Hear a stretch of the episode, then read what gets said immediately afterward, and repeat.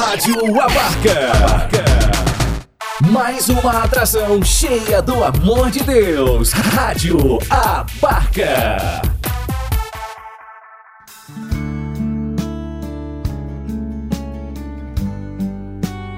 Deus fala com você. Com Padre Ricardo Silva Carlos. Deus quer falar em coisas tão pequenas, nas coisas simples. O Senhor esteja convosco. Ele está no meio de nós. Proclamação do Evangelho de Jesus Cristo segundo João. Glória a vós, Senhor.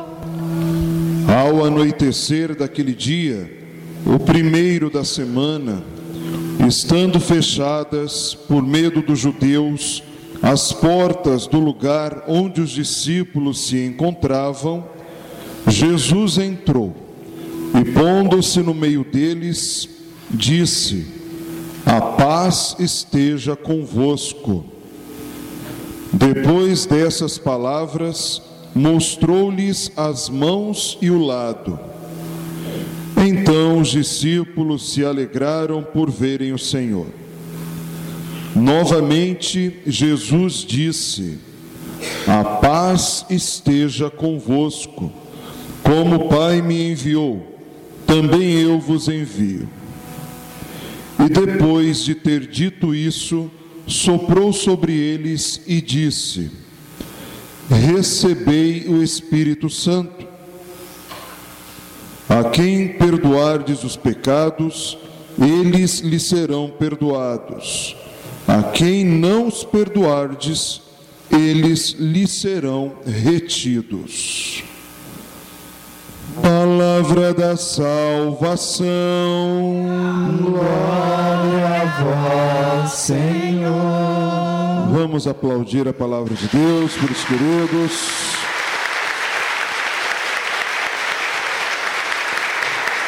Louvado seja nosso Senhor Jesus Cristo.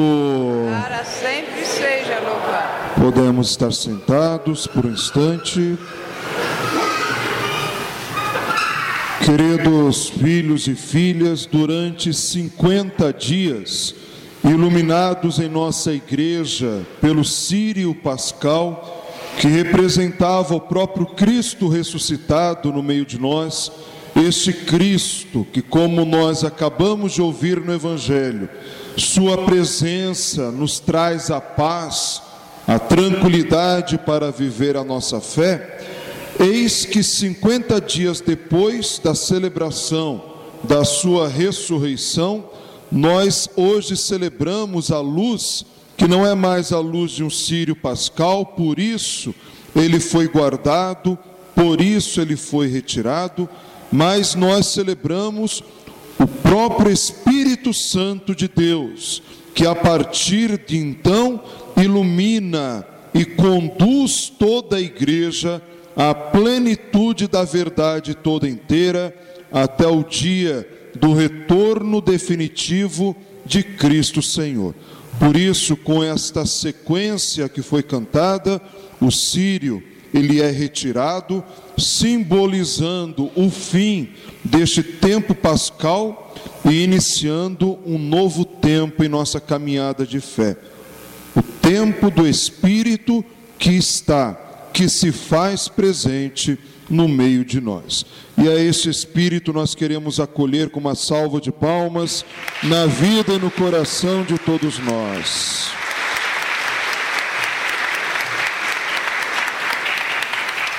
Hoje a liturgia da palavra, mais uma vez, bastante rica, não é? Se nós fôssemos verdadeiramente tentar aprofundar toda a riqueza, toda a beleza da liturgia de hoje, nós não iríamos mais embora para casa, né? Cada uma dessas leituras, a própria sequência que nós cantamos, são obras-primas da nossa fé, são obras-primas que Cristo Jesus deixou para a sua igreja Mas se vocês me permitem, eu gostaria hoje de partilhar de modo muito especial esta primeira leitura dos Atos dos Apóstolos, que trazem pontos muito bonitos para cada um de nós nesse dia de Pentecostes. Já no primeiro versículo, vejam que bonito, diz: Quando chegou o dia de Pentecostes, os discípulos estavam todos reunidos no mesmo lugar. Vejam, irmãos, já nesse primeiro versículo nós podemos tirar muitos dados da nossa fé. Em primeiro lugar, quando chegou o dia de Pentecostes. Nós tantas vezes, nós cristãos, pensamos que esta festa de Pentecostes, ela é originária na nossa fé cristã. Ela nasceu com Cristo, quando na realidade não. Repito, o próprio livro dos Atos já inicia dizendo: quando chegou o dia de Pentecostes. Sinal que já se celebrava o dia de Pentecostes, já se vivia antes mesmo de Cristo a festa de Pentecostes. E de fato é assim. Os judeus, eles tinham na festa de Pentecostes, primeiramente, o memorial da libertação da escravidão do Egito. Tanto que nesta festa, que eles também chamavam de festa da colheita, todo dia de Pentecostes, os judeus recolhiam as primícias dos frutos da terra, de tudo aquilo que eles plantavam, cultivavam, e todos os primeiros frutos eram oferecidos em ação de graças a Deus, em memória da libertação da escravidão. Então, num primeiro momento, Pentecostes, festa da colheita, era uma ação de graças pela libertação da escravidão do Egito. Em seguida, algum tempo depois, Pentecostes também se transformou na festa do memorial da entrega das tábuas da aliança a Moisés lá no Monte Sinai. O dia em que Deus dá à humanidade a sua lei, dá ao povo de Israel os seus mandamentos.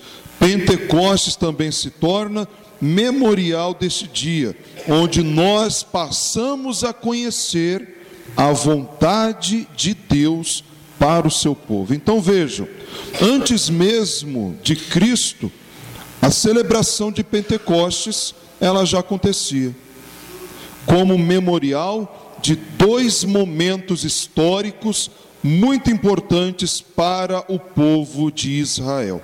Primeiro ponto: em Cristo, essa festa se transforma. Os discípulos estavam reunidos no dia de Pentecostes, e é nesse dia que o Senhor cumpre a sua promessa de derramar o Espírito Santo. E aí, esta festa, para nós cristãos, ela ganha um novo significado, ela ganha um novo sentido. Mas isto nós vamos partilhar daqui a pouco. Outro ponto importante também na primeira leitura, no, no primeiro versículo, né? Os discípulos estavam todos reunidos. Ontem lá na missa da São José, eu pedia, né, quem participou pedia, guardem na cabeça e no coração essa palavra unidos, reunidos. Tantas vezes pode passar desapercebido no nosso coração, né? Mas o fato de os apóstolos de Cristo estarem reunidos é muito significativo. Se nós formos parar para pensar, se eles se reuniram, é sinal que num determinado momento eles se dispersaram. Não foi o momento da cruz? Se recorda o momento da crucificação, onde diz que os discípulos de Cristo todos fugiram. Nenhum estava ali. Somente o discípulo amado é que permaneceu com Maria ao pé da, aos pés da cruz. Os outros todos fugiram, com medo, assustados, temerosos que acontecessem com eles o mesmo que havia acontecido com Cristo.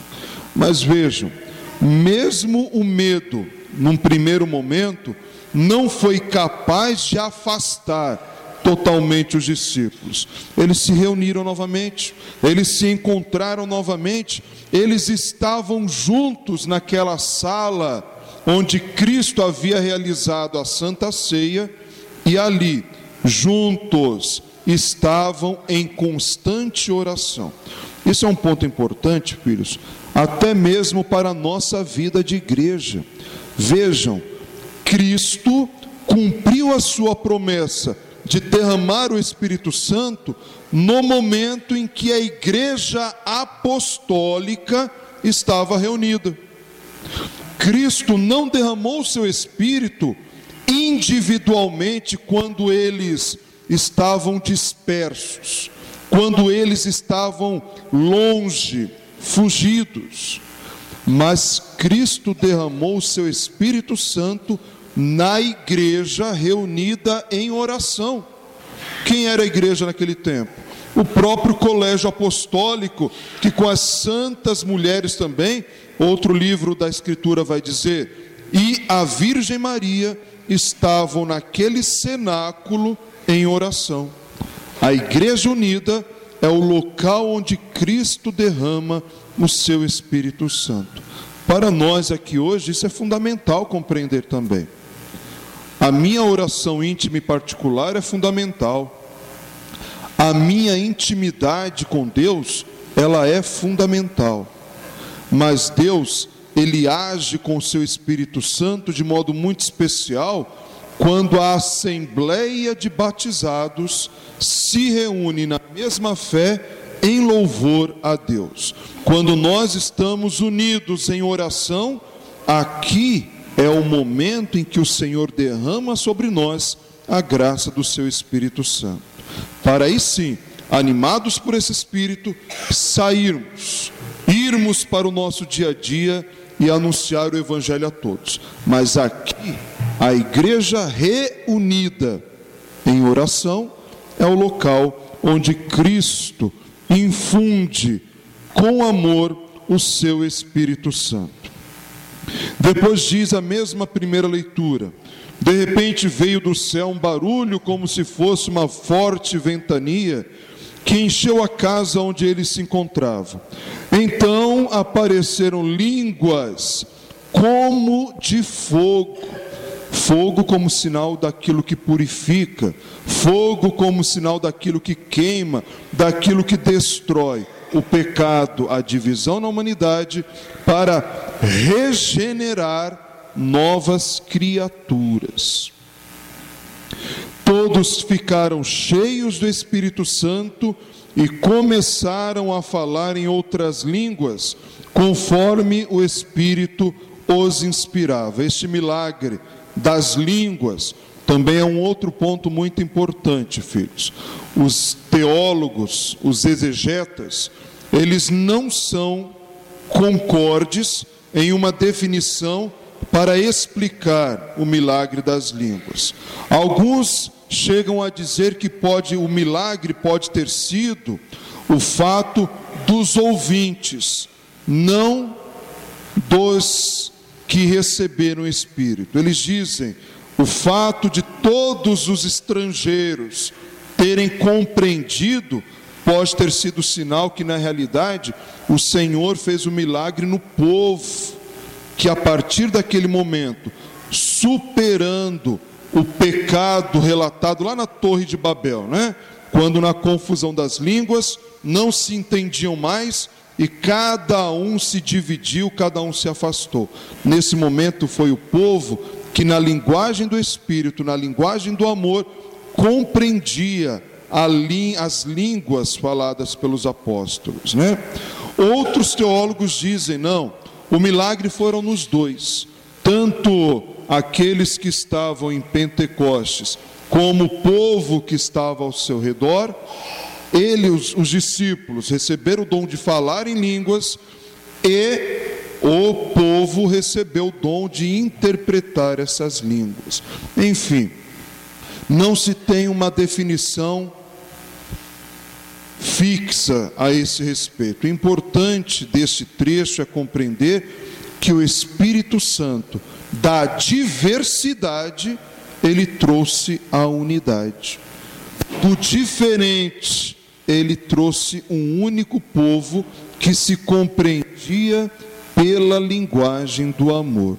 Se lá no Antigo Testamento, repito a vocês, na Torre de Babel, o homem, na sua soberba, quis se fazer como Deus, construindo uma torre para tocar o céu e chegar ao Senhor. E, e, o Pai, nesse momento, então, confunde a língua daquele povo, de modo que mais não se entendem, não conseguem mais se compreenderem, e nessa incompreensão, nessa divisão, tudo é destruído. Eis que agora Pentecostes supera essa divisão e mesmo falando línguas diferentes, eles se entendem numa mesma linguagem, que é a linguagem do amor do Espírito Santo. E ali, neste momento de Pentecostes, filhos, nós vemos a grande universalidade da igreja. A igreja que não é um grupinho fechado, a igreja que não é privilégio de uma minoria, a igreja que não é para poucos, mas a igreja que recebe no dia de Pentecostes o Espírito Santo de Deus, que a vivifica, que a reanima e a impulsiona para ir para fora, para ser como o Papa Francisco tanto pede, né? Uma igreja em caminho, uma igreja em saída, né?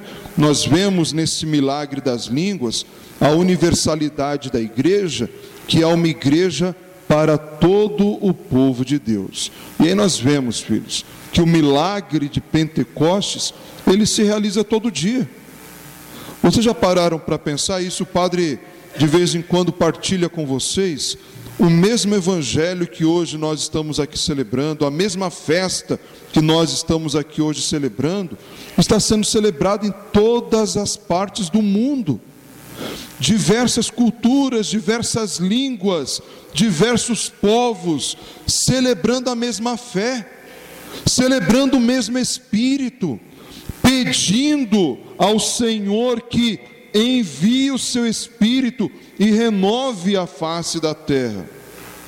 O mesmo Evangelho que hoje aqui está sendo proclamado, está sendo proclamado no Japão, na África, na América, na Ásia, em todas as partes do mundo, todos os povos, línguas e culturas professando uma única fé no único e verdadeiro Deus.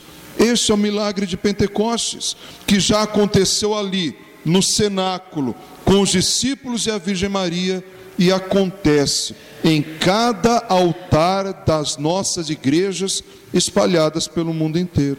O Espírito Santo continua a ser derramado, o Espírito Santo continua a impulsionar a sua igreja, o Espírito Santo continua a agir fortemente no meio de nós. Em outras palavras, é isso que hoje nós celebramos, queridos filhos e filhas. Um Espírito que está e sempre estará presente no meio de nós, nos impulsionando cada um, né? E a segunda leitura fala isso. Cada um com seu carisma, cada um com seu dom, cada um com seu chamado para colocar a serviço da igreja, para que esta igreja continue a ser o local permanente do derramamento do Espírito Santo. É isso que nós queremos pedir hoje. Senhor, está vendo esse coração duro aqui? Está vendo esse coração difícil de se quebrantar? Com o seu Espírito Santo, transforma. Transforma o meu coração, transforma a minha vida, para que, como batizado, como cristão, como templo do Espírito Santo que eu sou, eu possa continuar na tua igreja a servir a ti, único e verdadeiro Deus. Se os apóstolos estavam com medo, trancados dentro de uma sala. E o Senhor ressuscitado trouxe a paz e inundou o ser desses apóstolos com a força do teu Espírito Santo. Eu também tenho medo, Senhor. O mundo me enche de medo, me enche de preocupações, de angústias. Esse meu coração que também está trancado, entra, entra com o teu poder e enche do teu espírito. Enche o meu coração de coragem para que onde o Senhor quiser, eu possa dar o meu sim. Com coragem, sem medo, na certeza de que eu nunca estou sozinho, porque tu estás sempre comigo, Senhor. Essa é uma certeza, filhos, que nós batizados devemos sempre trazer em nosso coração. Nós nunca estamos sozinhos. Cristo nos envia o seu Espírito Santo para nos conduzir hoje e sempre. Agradeçamos ao Senhor e peçamos nesse dia de Pentecostes que Ele nos plenifique do seu amor e da sua graça. Louvado seja nosso Senhor Jesus Cristo. Assim